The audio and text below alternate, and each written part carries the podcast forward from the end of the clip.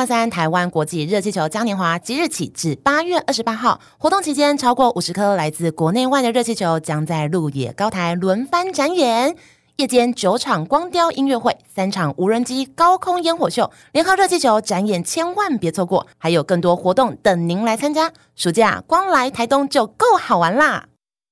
上课喽！欢迎收听未来商学院，我们一起在这里认识未来商业。各位听众早安，我是风传媒的记者郭嘉宏。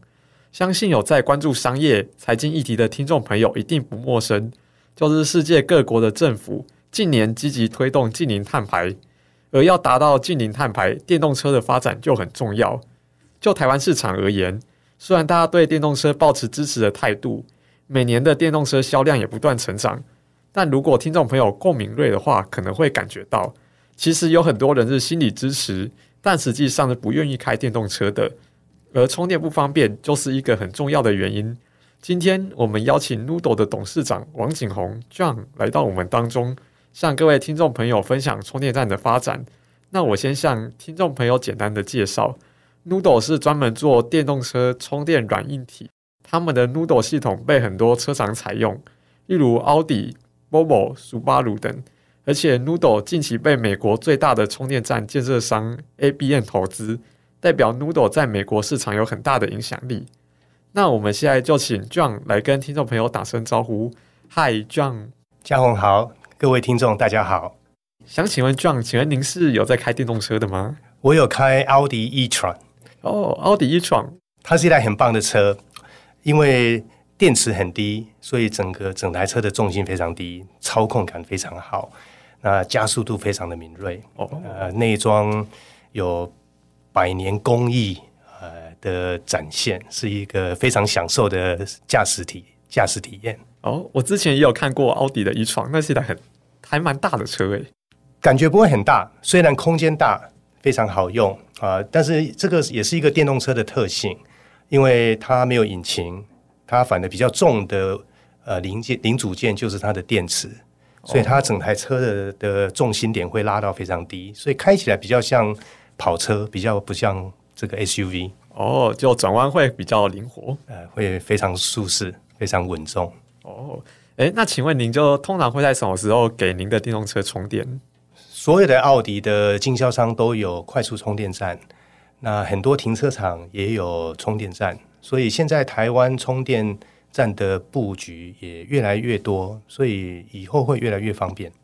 诶，那您习惯在哪边充电？是在超级充电站吗？有时候在超级充电站，但是平常不需要。我们有一句话就是 “Tomorrow”。Parking is charging，就是你去公司上班，你停车你就充电；你回家你停车充电；你去你去呃你去这个你去百货公司，你停车顺便充电。所以充电已经不是一个你特别要去做的一件事情，你就是停车然后顺便充电。哦。所以，您除了在超级充电站之外，你也会在公司啦，或者是住家，就是停车的时候就会顺便充电，方便的时候就充，不一定要没电的时候才充。哦，了解。对，就因为最近环保意识当道嘛，就台湾其实很多人愿意开电动车，但想到充电，就其实很多人就会怕怕的，因为就是现在台湾的充电设施其实数量还还有进步的空间。然后有听说在尖峰的时段，就特斯拉。的超级充电站要排队排一个小时以上，就其实还蛮花时间的。诶，那您觉得就是现在充电桩的问题该如何解决？就台湾需要多少充电桩采购？我们来看一下这个整个电动车的产业的成长趋势。未来十年，每一个国家都一定会走向零排放电动车这条路。当这件事情发生的时候，会有一个问题的产生，就是。就您说，就如您所说的，充电站不够。那当我们听到什么东西短缺，它就是商机。所以在每一个国家都会有充电公司形成来服务它的车主。那我们 Noodle 的使命就是提供这些充电公司他们所需要的两个关键技术。第一是一个云端的 Operating System，我们叫做 Noodle EVOS。它管理所有的充电站，第二就是硬体，就是充电站本身。这个充电站短缺，这不是只有台湾的观察，到处都是这样子。不过每一个市场都快速的在改善当中。那我们也提供所需要的先进的技术，让这些公司能够帮忙全世界转向零排放的交通。了解。诶，那想请问，就是你们 Noodle 提供了哪些解决方案呢？第一，我们提供 Noodle EVOS，它是一个云端的 operating system，在一个市场的服务提供者，他所有的充电站都是由这个 Noodle EVOS 来营运跟管理。第二，我们提供充电站，所以 Noodle EVOS 跟 Noodle EV Charging Station 这两个关键技术，让这新一代的充电服务公司能够蓬勃发展。诶，那想请问，就 Noodle 是否有在硬体方面有提供怎样的解决方案呢？我们搭配全世界各大充电站呃制造者啊、跟他们合作。目前 Noodle EVOS 已经跟超过八十款的充电站有进行整合啊、几乎所有世界大厂。重要的品牌都有跟 Noodle 合作，了解。诶，说到合作，就近期 Noodle 有接受 ABN 的投资，并且展开技术的合作。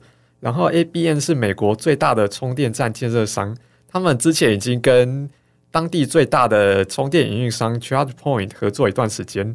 诶，那想请问，就是他们为何会选择跟 Noodle 合作？是否可以请您谈谈 Noodle 与 ABM 从合作到策略投资的那个路程？我说明一下，ABM 这家公司，它是美国的 Fortune 500的公司之一，就是跟 Coca-Cola 同等级的这种非常大的公司，员工有十三万人啊，说是一个蛮庞蛮庞大的组织了哦。美国有七十个重要的机场，一半以上都是 ABM 在营运跟管理，很多高楼大厦，呃，像大巨蛋这种球场。啊也都是 ABM 在营运管理。比较有名的品牌，像 Microsoft、Apple、Facebook、General Electric 啊、UPS、Federal Express 啊，像这种大公司，他们也是跟 ABM 合作，请他们来管理他们的呃场域啦、建筑物啦、停车场。那这种管理的角色，包含管理能源、管理设施，还有管理停车场。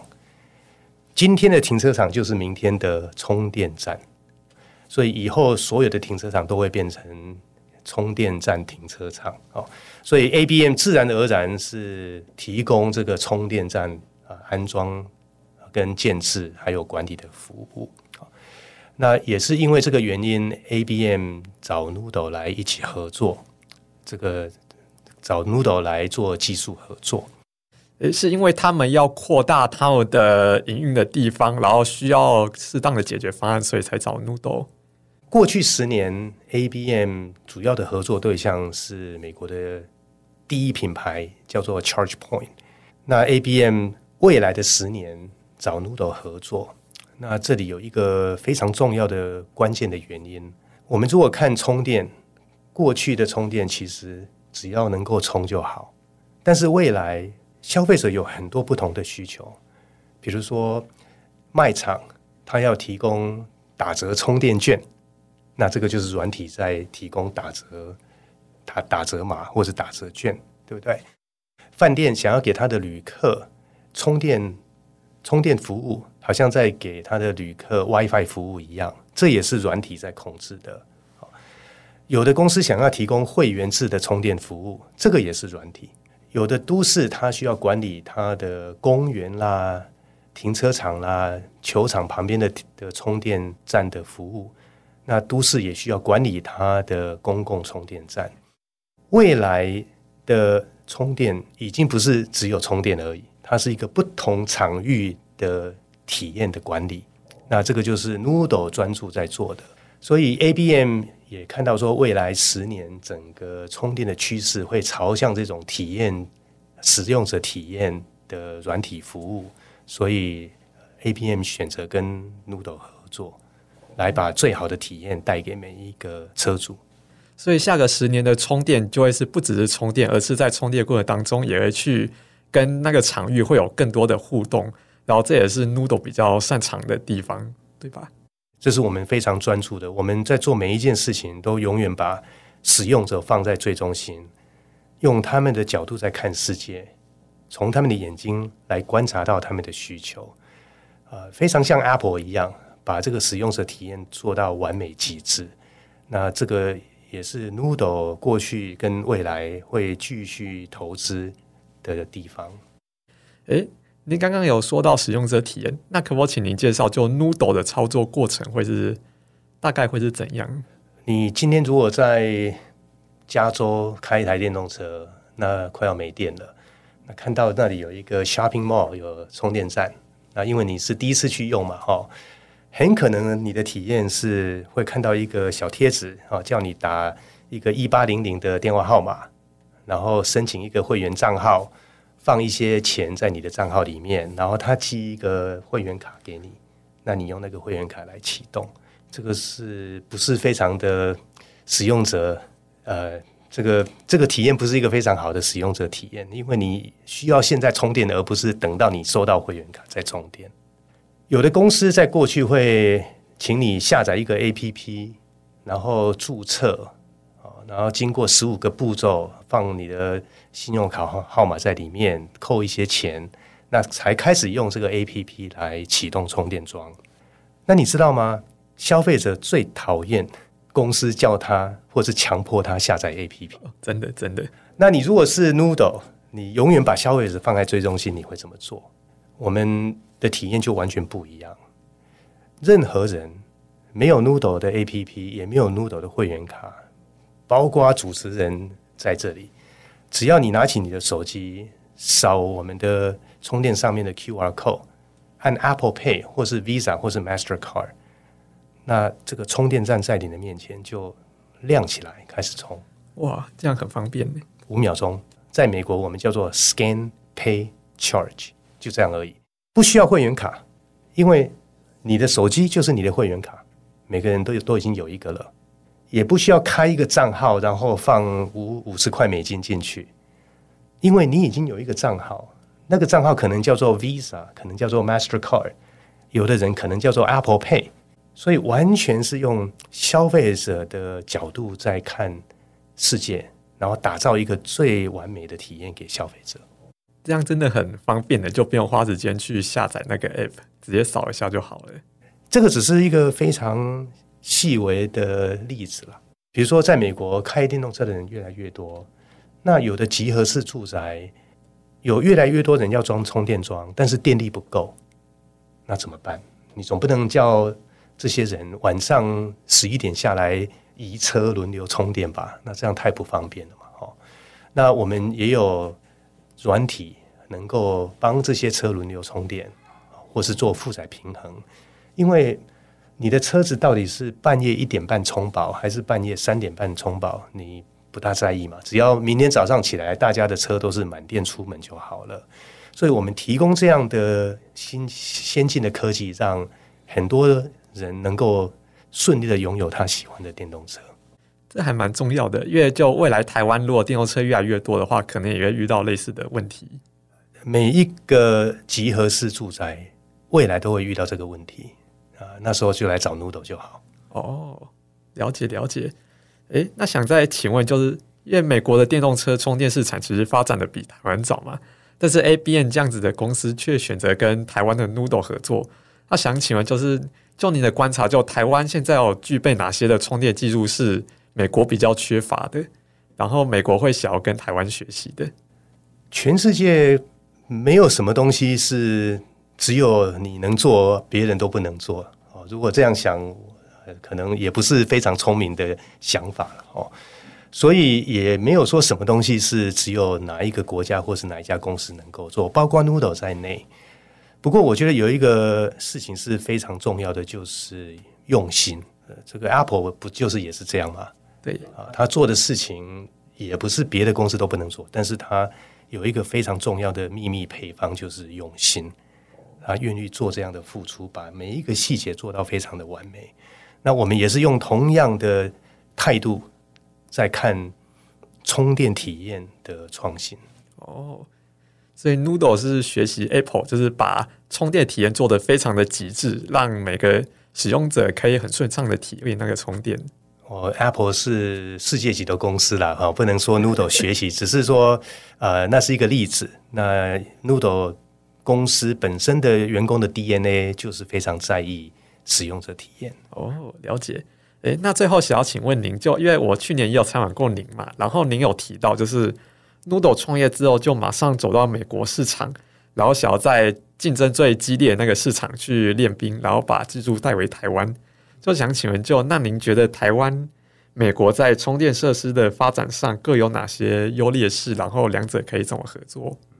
呃，我说明一下当时的的动机了。呃，有很多团队或者是公司会想说，我们先在台湾把一件事情呃证明出来，然后把它修饰好以后，再到国际去发扬光大。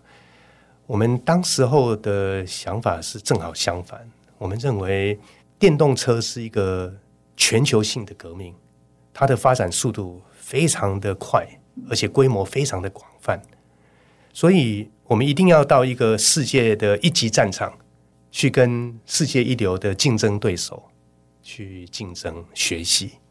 假设在这样的市场，我们还能够脱颖而出，或是表现出我们的特色。那我们就有足够的实力，把台湾的这些技术跟呃经验带到全世界各个国家、各个市场去。所以当时候我们选择了在美国推出 Noodle EVOS 的原因是这样子，而且美国也不是五十州都一样啊。我们当时候是在美国的加州，就电动车最多的地方，那竞争对手。这个是 Apple、Google 的后花园嘛？是好科技公司、领先科技公司对最多的地方。我们在那边呃发展这个电动车的技术。